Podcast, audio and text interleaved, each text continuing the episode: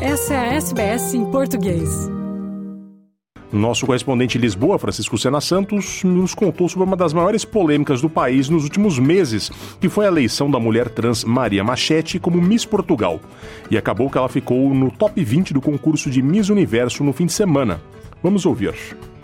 É, Fernando e ouvintes da SBS, a portuguesa Marina Machete derrubou esta semana, vamos chamar-lhe um muro mental. Aconteceu em El Salvador, ao integrar as 20 finalistas do concurso Miss Universo.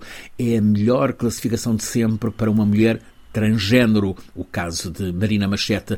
Esta concorrente portuguesa foi apurada para o top 20 entre as 88 candidatas a concurso com final neste país da América Central, El Salvador. A portuguesa escolheu para o desfile com a indumentária um vestido inspirado em gravuras que representam precisamente a indumentária revolucionária da implantação da República em Portugal em 1910. Marina Machete foi a terceira mulher transgênero a competir pelo título mundial Mundial. Em 2018, Angela Ponce já tinha sido coroada Miss Espanha, mas não ficou entre as melhores no Miss Universo. E em julho deste ano, os Países Baixos também elegeram uma modelo trans. Mas a portuguesa Marina é a primeira a chegar ao top 20 na Miss Universo. A vencedora do concurso foi a concorrente da Nicarágua, Shanice Palacios, 23 anos. O segundo lugar foi para a representante da Tailândia, Antonia Porcild.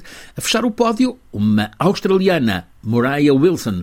Esta edição de 2023 do concurso Miss Universo marcou pela diversidade, pela primeira vez contou com a participação de duas mulheres transgênero, também duas mães e uma mulher aparece na classificação como uma mulher plus size, tamanho maior.